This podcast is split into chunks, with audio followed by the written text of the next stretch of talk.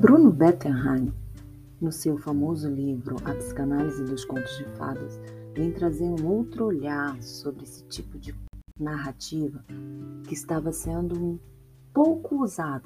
Ela foi um pouco negligenciada porque se questionava a validade literária dos contos de fadas. Dito isso, vamos à análise do conto Os Três Porquinhos. Segundo esse mesmo autor, a história dos três porquinhos ela causa um impacto na criança. Por quê? Primeiro, porque é uma obra de arte. Segundo, porque os personagens eles não são ambivalentes, que é uma característica típica dos contos de fadas.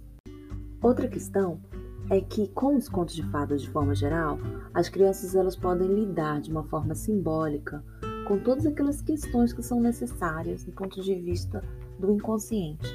Quando a criança ela tem contato com os contos de fadas, ela percebe que essa luta contra as dificuldades graves na vida ela é inevitável, né? ela é parte intrínseca da existência humana. Mas isso pode ser combatido. Não é ruim ter problemas, não é ruim ter dificuldades. O que é ruim é se manter nela é criar um medo, criar uma resistência e fugir ao enfrentamento.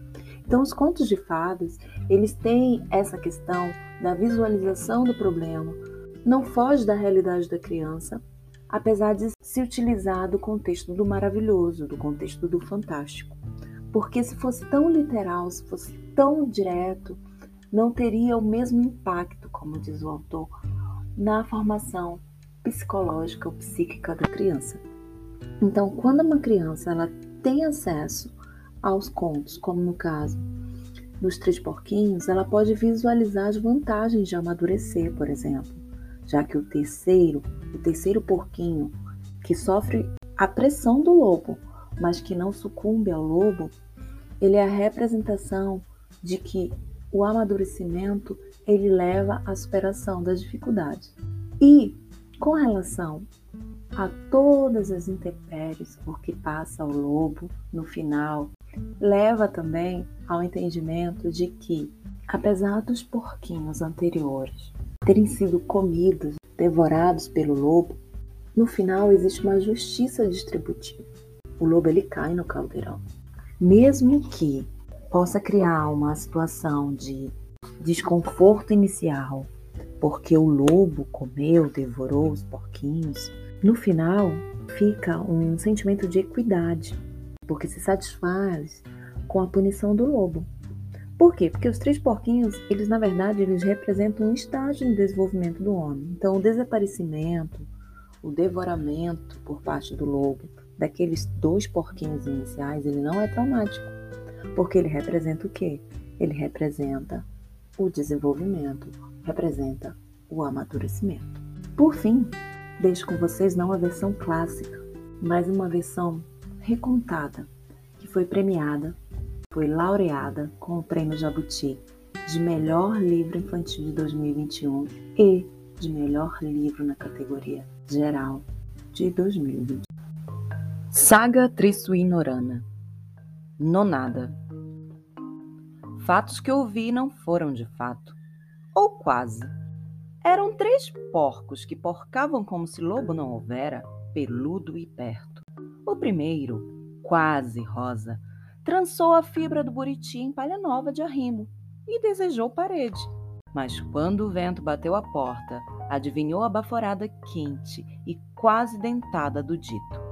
Chispou sem esgueira, ouvindo sol de dentro, como se deixasse a alma para depois. O segundo ergueu paliçada de taquara verde.